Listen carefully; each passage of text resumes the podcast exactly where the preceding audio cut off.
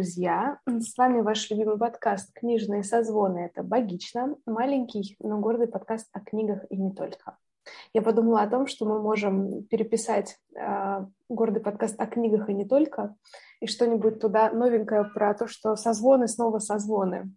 Хм, ну это, об этом надо было подумать заранее. Ну это, это теперь э, идея для следующих выпусков. Катя, привет! Привет, Даша! Мне кажется, мы в прошлый раз, когда записывали выпуск о переезде, забыли о том, чтобы представиться. Но я вот, честно говоря... Да, мне тоже так кажется, но мы просто э, иногда думаем, что люди, которые слышат наши нормики, то есть такие максимальные э, болтливые разговоры о нашей жизни, и так знают, кто, потому что зачем еще людям, которые не знают, кто мы, слушают эти выпуски. Вот, поэтому ну, я иногда пренебрегаю нашим приветствием в этих случаях. Вот. Но сегодня мы записываем такой даже, я бы сказала, популярной теме. Можно даже сказать, что мы запрыгиваем на какой-то остаточный хвост волны популярности инфоповодов. А, вот, поэтому давай представимся и начинай. Ну, вот так вот всегда. Ну, хорошо. Меня зовут Ведминская Дарья. Я клинический психолог, преподаватель психологии. А, и вот это вот все. Фантастически. А, меня зовут Катерина Маруева, я специалистка по современному искусству, а, писательница, женщина, феминистка, мать двух котов, и я теперь живу в Белграде. Вот. Пора, пора мне пересмотреть свое приветствие, как-то придумать еще парочку регалий. Да, да, да. В общем, мы такие веселые. Каждый раз мы начинаем записывать подкасты, и у нас случается какая-то минутка веселья, вне зависимости от того, о чем мы вообще будем записывать выпуск. Но, как правило, сначала мы веселые, а потом у нас секс, наркотики, рок-н-ролл, насилие и вот это вот все. И грусть, да. А, но сегодня мы... А, этот год показывает, что в целом нормально находиться в состоянии неопределенности. И вот сейчас мы записываем подкаст и не знаем, последний ли это выпуск нашего сезона или нет. А, но если вдруг это так, то мы решили, что будет очень красиво закончить сезон практически с того же, чем мы его начали. Одним из первых выпусков нашего третьего сезона, посвященный женщинам, а, была книга «События» Ани Арно, которую мы обсуждали, хвалили, и вообще это было все супер классно и здорово. А, плюс мы как-то не то чтобы подстраивались, но незадолго до этого вышел на экраны фильм, а, снятый по этой книге, э, одноименные события. А теперь мы записываем, возможно, последний выпуск третьего сезона и тоже обсуждаем Энни Арно. А, и делаем мы это в связи с тем, что эта писательница получила Нобелевскую премию по литературе в 2022 году. Юху! Соответственно, мы обрадовались и решили, что а почему бы нам не сделать это в третий раз за этот год. И, знаешь, я... говорить о Венерну. Я подумала о том, что если сегодня наш не последний выпуск, то у Эрно есть еще одна книжка на русском. Да, и у нас все-таки есть все шансы закончить сезон а, на том же, на чем мы и начали, так что все в порядке.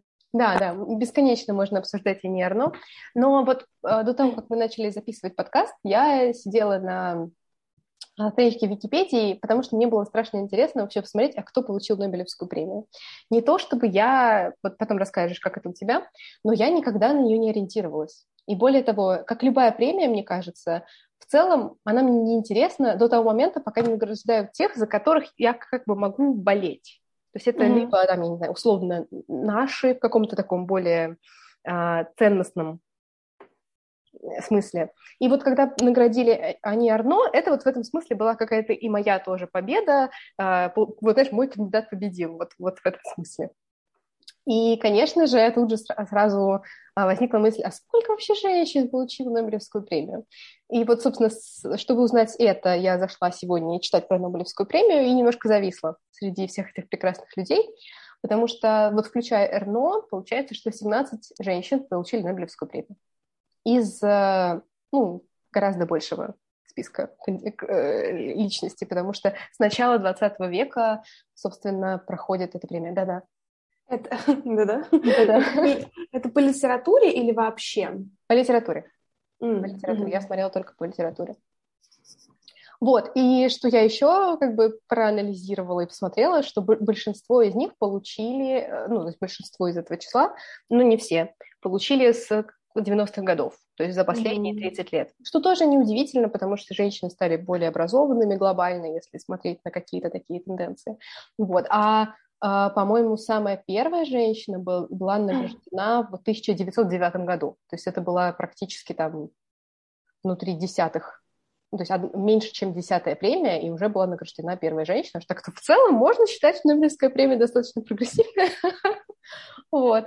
И э, порадоваться, что Ани Арно ее получила в этом году. Причем мне очень нравится формулировка. За храбрость и клиническую остроту, с которыми она раскрывает корни отчужденности, а, корни отчужденности и коллективные ограничения личной памяти. Мощно, мощно, мощно. Да, мне тоже каждый раз нравятся эти формулировки э, при вручении, потому что они порой такие абстрактные.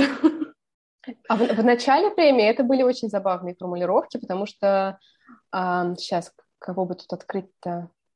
Там вначале не указанные формулировки.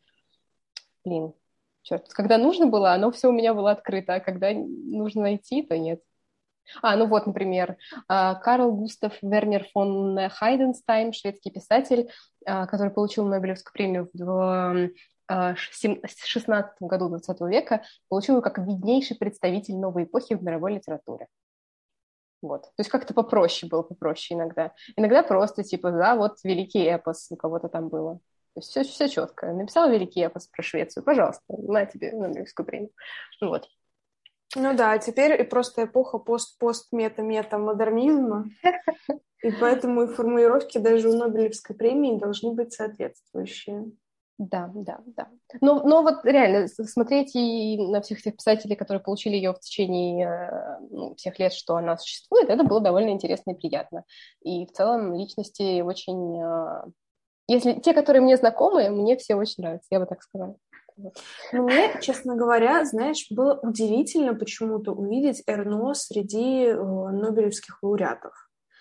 Потому что я... Ну, ну, то есть, понятное дело, что если французскую эссеистку переводят на русский язык, значит, она в общемировой культуре имеет какой-то какой вес. Потому что ну, все-таки не будут переводить у нас непонятно кого, скорее всего.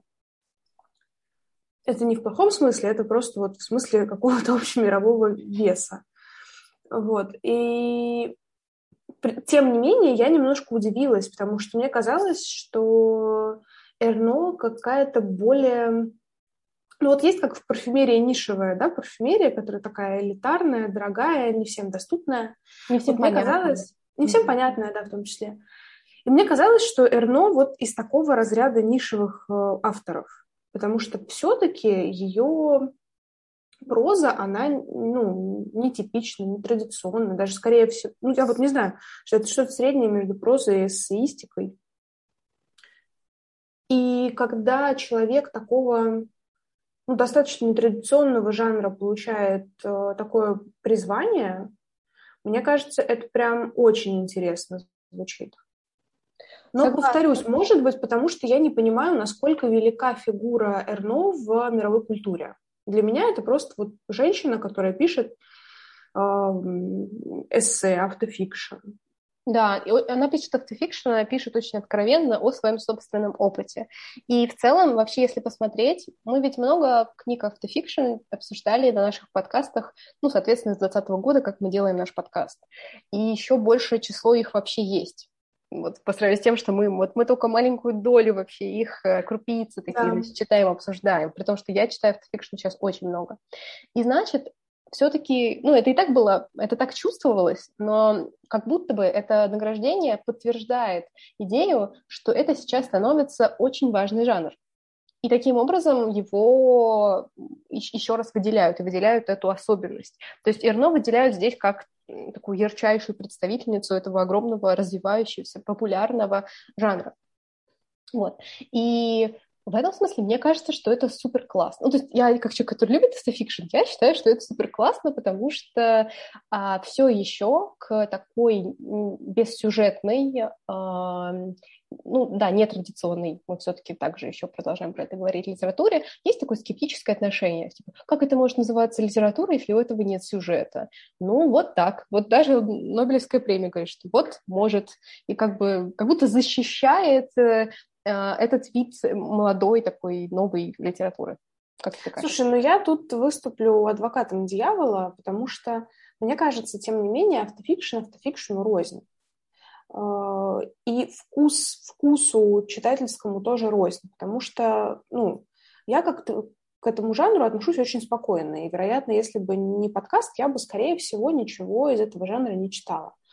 Из всего того что был у нас за этот год, мое больше, мой больший интерес, он был вызван, а, угадайте кем, Энни Арно, которая все равно пишет достаточно сюжетно и понятно, у нее нет чего-то расплывчатого в ее размышлениях, там, конкретика, да, понятное дело, что с большим количеством субъективных переживаний, но ты эти субъективные переживания понимаешь. Mm-hmm.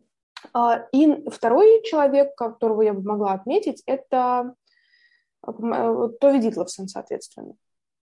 Вот остальной э, прошел немножко мимо меня, потому что он был настолько для меня лично сюрреалистичным. Вот, на мой взгляд, суть автофикшена в том, чтобы автор передал свой личный опыт. Э, и мне кажется, это очень важным в контексте ментального здоровья, потому что мы сталкиваемся на постсоветском пространстве с тем, что у нас все равно большое количество э, негативных негативных убеждений в отношении психического здоровья, психиатрии. Мы до сих пор стыдимся там, пойти к психиатру, нам кажется, что ходить к психологу – это тоже что-то нездоровых. В крупных городах мы, конечно, от этих установок отказываемся, и тем более молодое поколение. Но у людей 40 плюс все равно еще такие установки есть, даже в больших городах. И в этом смысле, мне кажется, автофикшн, он как раз помогает исправляться с тяжелыми переживаниями, если мы говорим о книгах о психическом здоровье. И может помочь увидеть свет в конце тоннеля. Что, типа, смотрите, я пережил, у меня была вот такая-то, такая-то история. Э, до того, как слово автофикшн появилось э, в нашем э, лексиконе, я тут недавно написала статью про горизонт планирования, что это, на мой взгляд, одно из самых популярных слов этого года. Горизонт планирования. Мы раньше никогда его не употребляли, а тут у нас, значит, теперь у всех горизонт планирования в ближайшие 10 минут. Mm-hmm. Вот. А, я говорила о, о том, до того, как автофикшн стал мейнстримом, так сказать. А, есть такая книга, которая называется «Завтра я всегда бывала львом». А, девушка описала свой опыт манифестации шизофрении и лечения в психиатрической больнице. После этого она стала сама психологом, насколько я знаю, или психиатром. А, и ну, это такая почти что программная книга для тех, кто интересуется шизофренией. А, и ее рекомендуют уже, то есть вот сколько лет я так или иначе отношусь к психологии, я про эту книгу знаю. Она еще и написана была раньше. А, и всегда людям, кто сталкивается с шизофренией, не лично, то что лично иногда бывает тяжело такое воспринимать, но если ты в таком достаточно стабильном состоянии, или если мы говорим о родственниках людей с шизофренией, или просто интересующихся, то вот такого рода книги, они как раз помогают посмотреть на вопрос изнутри, как человек переживает, потому что когда мы читаем описание симптоматики какой-нибудь где-нибудь, нам кажется, ой, ну типа, ну что, симптомы, что так сложно пережить, это же вообще не страшно. А автофикшн он позволяет надеть эту шкуру на себя. И вот это, конечно, действительно очень сильный прорыв, потому что каким бы классным автор ни был, а, если мы говорим о классической литературе, то все равно чувствуется, что, ну, как ты знаешь, вот, я не знаю, есть у тебя такое ощущение или нет, ты, когда читаешь какие-то книжки, ты чувствуешь, это просто авторский вымысел или что-то все-таки за, э, что-то от автора стоит за этой историей. Ну, Он да, описывал какой-то личный сюжет или какие-то собственные переживания вкладывал. А, и вот каким бы классным автор не был, просто описывая вымышленную историю, вот этого взгляда изнутри ну, я, по крайней мере, может быть, это мой бэкграунд не очень большой. Я еще не встречала, чтобы ты прям вот э, увидел, что вау, да, чувак смог описать, не проживая реально что-то, он смог описать, да, он мог приобщиться к этому, он мог субъективно описать что-то еще, но все равно есть, э, на мой взгляд, какая-то, пусть небольшая, но разница. Ну, знаешь, мне в этом, в этом контексте хотелось сказать, что в целом ведь, несмотря на то, что мы вот много об этом говорим, что автофикшн относительно новый жанр, а, это в некотором смысле заблуждение, потому что мы понимаем, что на своей биографии, на своем личном опыте основывались многие авторы внутри э, вот этой вот так называемой традиционной фикшн-литературы. Э, просто где-то это было не так явно. Вот, например, у Оливии Лэнг в книге Круда она рассматривает э, творчество разных писателей, в том числе Фиджеральда, Хемингуэя и других американских авторов, и показывает, как в их э, вымышленных историях прям есть куски их реальных биографий, причем которые иногда они повторяют из истории в историю. То есть в целом основ, основ, основание на своем собственном переживании, оно свойственно литературе, ну не могу сказать, что всей, но это ничего нового нет. Но при этом в последние годы, возможно, то, что авторы начали активно отказываться от вымышленного персонажа и писать как будто бы под, под собой, под личностью, вот это вот и дает какое-то ощущение невероятной вот этой сцепки и правдоподобности.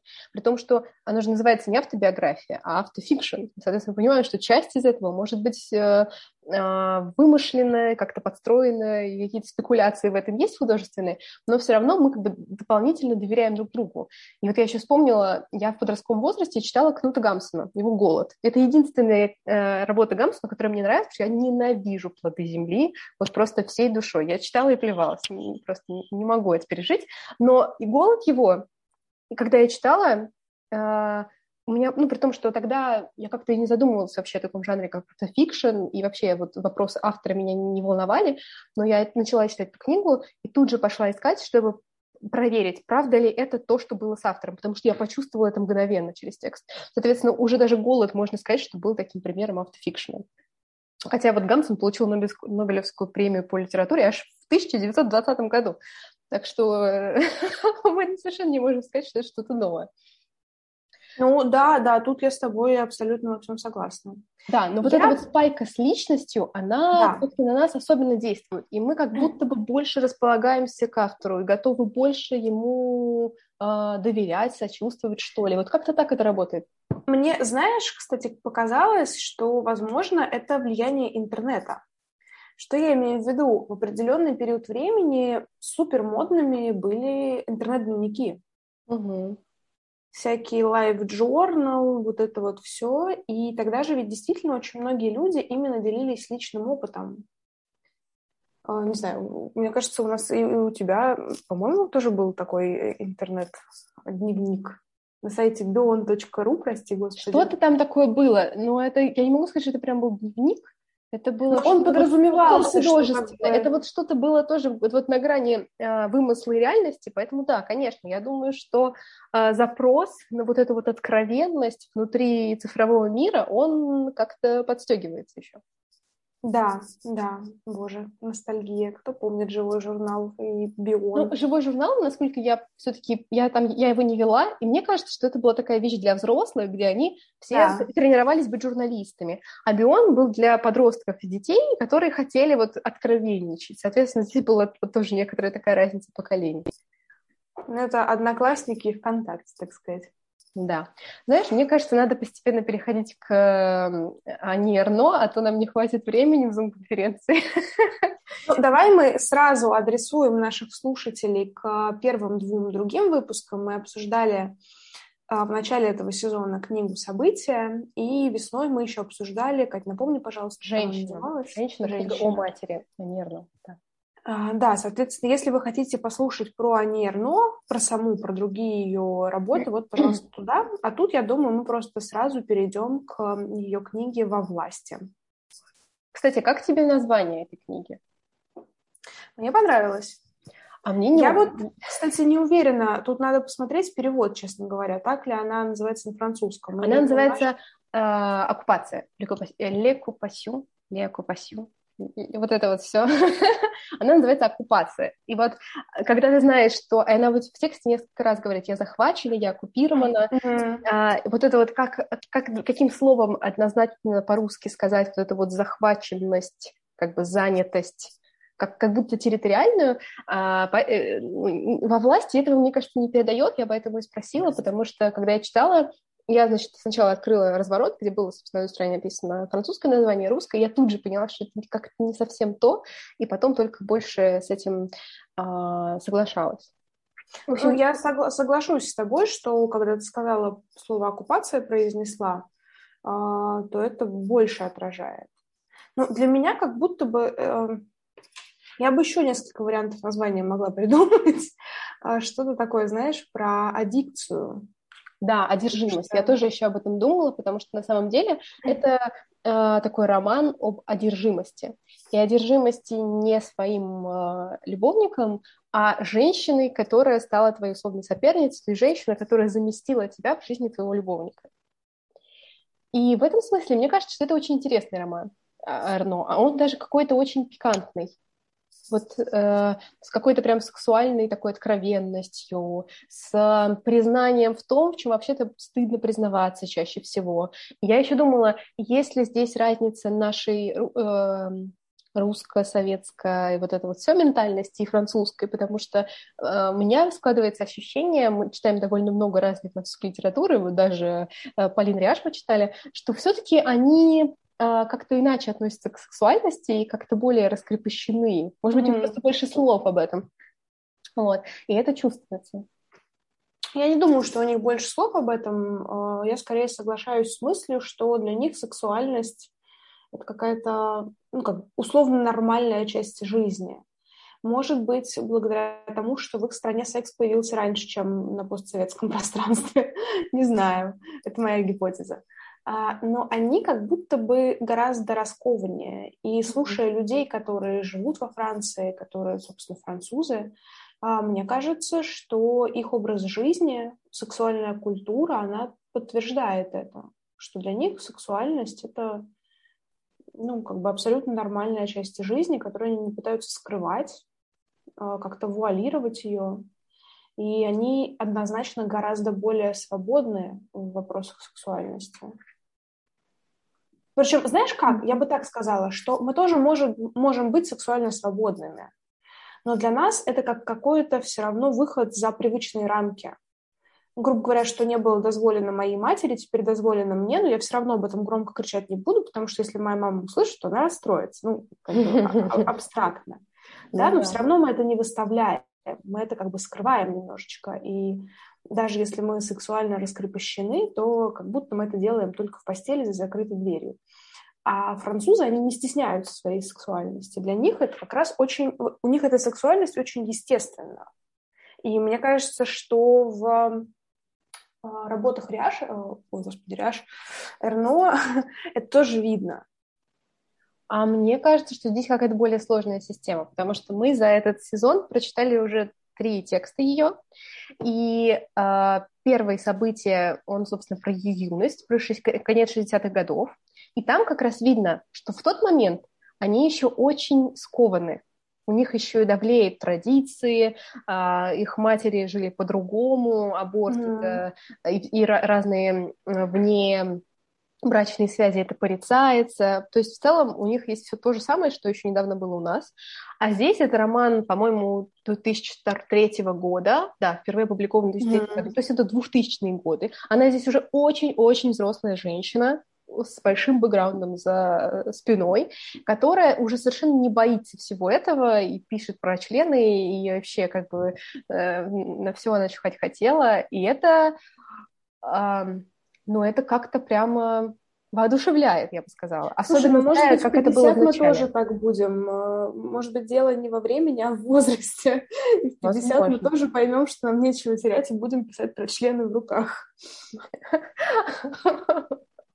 Ну, мы уже сейчас как бы их обсуждаем, так что в целом... Я, уже, я уже вижу, знаешь, эти книжные созвоны, это 18+, мы сидим и сочиняем э, любовные романы для женщин. Да, но это не любовный роман. Собственно, мы сейчас обсуждаем не да. любовный роман, мы обсуждаем текст, который посвящен на самом деле жгучей ревности и даже не совсем ревности, а одержимости другим человеком, которого ты себе начинаешь выдумывать, выдумывать, выдумывать. И что мне кажется тоже супер важно для этого текста, то, что это еще и подстегивает ее какую-то творческую часть. Это подстегивает mm-hmm. ее желание писать, и поэтому она как бы еще дополнительно загорается этой идеей. Поэтому у нас тут есть такое как бы не просто текст, рефлексирующий над э, какой-то, над каким-то переживанием, но еще и само переживание, которое подстегивает к тексту, и у нас есть в некотором смысле такая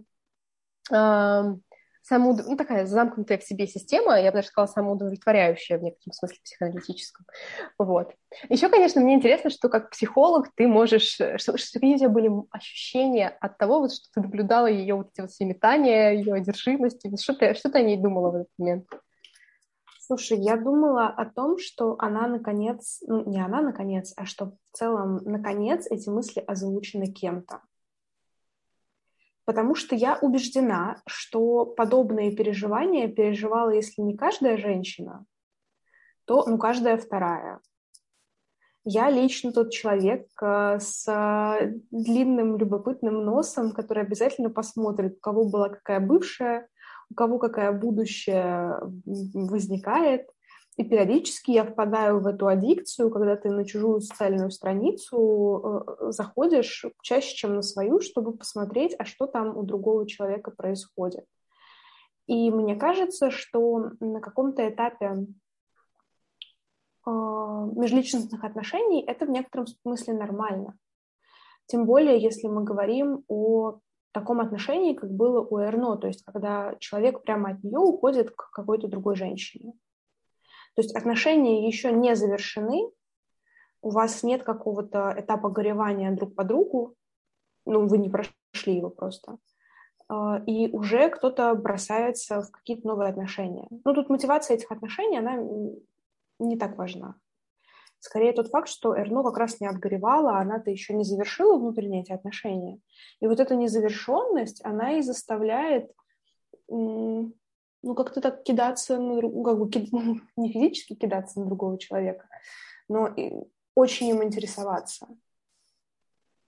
Конечно, если вы сталкерите за нынешней женщиной своего бывшего, сталкерите в прямом смысле этого слова, выслеживаете ее около дома, то, ну, наверное, это уже немножечко перегиб какой-то.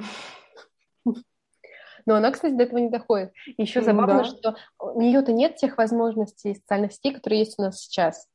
Поэтому ей там нужно обращаться к телефонным справочникам, и максимум, что она может, это загуглить сайт преподавателей Сорбоны. Вот, и поэтому у нее гораздо меньше этих э, возможностей, и поэтому она больше фантазирует. И она буквально создает вот этот образ. Она каждой женщине примеряет эту рамку а, тех знаний, которые она имеет. Что вот ей там 47 лет, вот, э, возможно, она так-то выглядит, возможно, она так-то выглядит. И это прикольно. Но мне понравилась эта мысль, что на самом деле женщины всегда были микро-КГБ, которые могли всегда все нагуглить, даже когда гугла еще не было. Ну, тут не совсем понятно, что она в итоге нагуглила, потому что она ну, же да. не, не нашла ее то, точно, она только придумала, что в итоге вот та... И то та женщина сама ее как будто бы нашла для, а, для Эрно. Вот, значит, Зум нам говорит, что осталось 10 минут. Вот как обычно, мы только начали говорить про книжку, а уже, уже мало чего можно успеть. Поделись своими мыслями на ее счет. Просто мне кажется, что такие эссе очень долго обсуждать сложно. А, ну, я перечитала книгу два раза за это время, пока готовилась. Потому что у меня было ощущение, что я ее очень быстро забыла. И поэтому я ее перечитала еще сегодня или там, вчера утром. А, и снова очень быстро. Причем мне, меня удивило, что этот текст, в отличие от предыдущих двух, он как будто соткан из маленьких кусочков. И они даже в тексте выделены, потому что мы видим, что одному кусочку может быть а, уделено там полстраницы, а следующий кусочек начинается уже с другой страницы, и это все как такие маленькие-маленькие вспышки. И это в каком-то смысле тоже похоже на то, как мы сейчас ведем, я не знаю, Facebook, Instagram и делимся своими какими-то выдержками, выдержками, выдержками. И опять же, отматывая к тому, что 2000-е годы еще вот этого вот привычного нам способа существования в соцсетях не было, вот, это интересно, что у нее это уже появилось. Значит, это что-то не, что, не, не что-то пришедшее к нам из соцсетей, а что-то, что мы себя таким образом адаптировали. Вот, поэтому наблюдать за текстом было интересно. Наблюдать за ее такой взрослой женской сексуальностью и раскрепощенностью тоже было интересно. И здорово, что она в целом показывает, э, что этот период горевания заканчивается, и ты начинаешь жить дальше. Ты как бы освобождаешься в какой-то момент. Ты не, не оказываешься зависимой от этого ощущения всю свою жизнь. Это, ну, такое, наверное, тоже бывает, но это какая-то неправильная ситуация. Из нее надо как-то, из нее надо как-то выходить. Она в итоге выходит и дальше счастливо живет, и ты закрываешь книгу и думаешь, все, будет нормально. Мне кажется, что это, ну, как бы у нее это не было процессом горевания, хотя, может быть, какой-то альтернативной версии, скажем так. Но мне показалось, что вот эта встреча, там, ну, я думаю, все уже поняли сюжет. А, Ее молодой любовник уходит к другой женщине, и задача Эрно, ну как задача, ее личная внутренняя миссия сейчас, это поиск этой женщины во всех других окружающих э, женщинах. Mm-hmm. И она там дорисовывает, фантазирует, какие-то попытки предпринимает по поиску. А, и кончается все тем, что на конференции Эрно встречает женщину, которая, вероятно, э, как раз и есть эта новая любовница ее бывшего любовника. Ну, как вероятно, на самом деле там не то, чтобы прям какая-то рациональность включается. Вот ей начинает казаться, что это обязательно та женщина. Ну да, там как бы она не стояла с табличкой. Но тем не менее, по тому, какие аргументы нам приводит Арно, ну, как бы мы можем предположить, что, вероятно, это была она. Но это не важно, на самом деле, была это она или нет. Важен тот катарсис, который случился с Эрно. У нее случилась эта встреча с вымышленной для нее женщиной, потому что а, важно же, что она была сосредоточена не на реальном персонаже, а на ее внутреннем образе. Угу. И будто бы, а, вне зависимости от того, реально эта женщина она или нет, но она встретилась с этим внутренним образом в лице другой женщины, ее репрезентация наложилась на какую-то абстрактную живую женщину, а, в голове случился вот этот щелчок, что я правильный портрет придумала, и все. И как бы, это, знаете, как задача, которая решена, ты ее забываешь быстрее, чем задачу, которую ты не решил. Угу. Вот это то же самое. Она решает эту задачу и ее отпускает. И вот это очень классный момент, который мне очень понравился, потому что важно помнить, в каком бы эмоциональном напряжении мы ни находились, в какой-то момент случается катарсис, происходит вот эта эмоциональная разрядка. И из нас все эти чувства просто, знаете, как плотину прорвало вот из этой серии. И у нее прорвало эту плотину, и все, ее отпустило, ей больше не интересно. Вот этот щелчок в голове произошел, и все, аддикция закончилась в ее случае. И мне кажется, что это прям очень красивый пример с иллюстрацией того, как это происходит в наших жизнях. Что порой мы зацикливаемся на каком-то человеке, неважно, это там будущая бывшая любовница или еще кто-то, или просто какой-то партнер, о котором мы очень много фантазируем на первых этапах нашего знакомства. Но вот эта эмоциональная разрядка, она случается. Угу. Еще мне кажется, что это вот из всего, что мы читали, и вообще из всех четырех книг, которые вышли на русском языке у No Kidden Press Эрно, это самое позитивное. Потому что нет какого-то пиздеца, который случается с женщиной, Вот, и дальше ты как бы это разгребаешь и анализируешь, нет, ты переживаешь эту ревность, эту аддикцию, эти очень сильные и болезненные эмоции, но ты из них выходишь и живешь дальше. То есть это та нормальная какая-то а, часть нашей жизни, которая присутствует, она не носит тебе каких-то ужасных травм, она не связана с насилием, ничего такого плохого нет. Есть вот только а, какие-то, не знаю, психологическое какое-то здоровье в этом даже.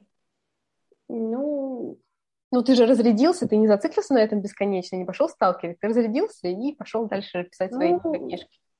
В, этом смысле, да. Да, я с тобой согласна, что эта история, она такая самая позитивная. Как-то... Хотя сложно говорить о том, что есть что-то позитивное, потому что она такая э, немножко драма Квин. Квин. Ну, ну да, такая она эмоциональная леди. И это классно, это ее стиль, мне кажется, это ее фишка как раз оголять вот эти провода. Это храбрость и клиническая острота. Я, я все забываю, как это правильно называется. По мнению Нобелевского вот этого комитета, это храбрость и клиническая острота. Это было классно. Не знаю. Мне кажется, сложно жалеть о прочтении книги, прочтение которой занимает там, 30-40 минут. А, и тем более, когда это не бессмысленно, типа ты просто прочитал что за 30-40 минут, а ты еще действительно а, погрузился в переживания. Мне кажется, что как раз вот в этом фишка Арно, что она очень погружает тебя в свои переживания, mm-hmm. и ты ими проникаешься. Так что да, это, это было классно. Согласна, согласна. Согласна. Я надеюсь, что больше женщин вдохновятся тем, что литература такого рода востребована, им дают Нобелевские премии и начнут писать свои прекрасные гениальные романы. Вот. И а я думала, ты сейчас скажешь, что их а, а, издательства, а издательства будут нас издавать, что тоже очень важно. А я думала, что вдохновят молодые любовники. Нет, пекло любовников. Давайте, как бы, давайте рассчитывать только на себя. Ну а что, смотри, если бы у нее не было этого любовника, то не было бы этой работы. Так что любовники все равно нужны. Ладно, предположим, предположим. Не будем отрицать, я бы даже сказала. Вот, так-то. Справедливость восторжествовала. Ладно, у нас получился такой веселый и задорный а, выпуск, что всегда приятно. Приятно, когда мы не обсуждаем какую-то чернуху, а говорим о чем-то а, интересном, веселом, задорном. Вот. А, ну что, будем прощаться? Есть Спасибо, что, что были с нами. Я, я, я сразу сегодня. Спасибо. Всем спасибо. До свидания. До свидания. Да, не знаю, надеемся, надеемся, что скоро услышимся с вами. Если что, а, ищите нас в наших сетях с картинками и без. Вот, а, мы там показываем нашу интересную, задорную, грустную жизнь. Вот. Да, пишите, мы будем рады вашим письмам. Да. Спасибо, что послушали. Все еще не знаю, до среды или, или чуть-чуть подольше, но пока-пока. До скорых встреч. Пока.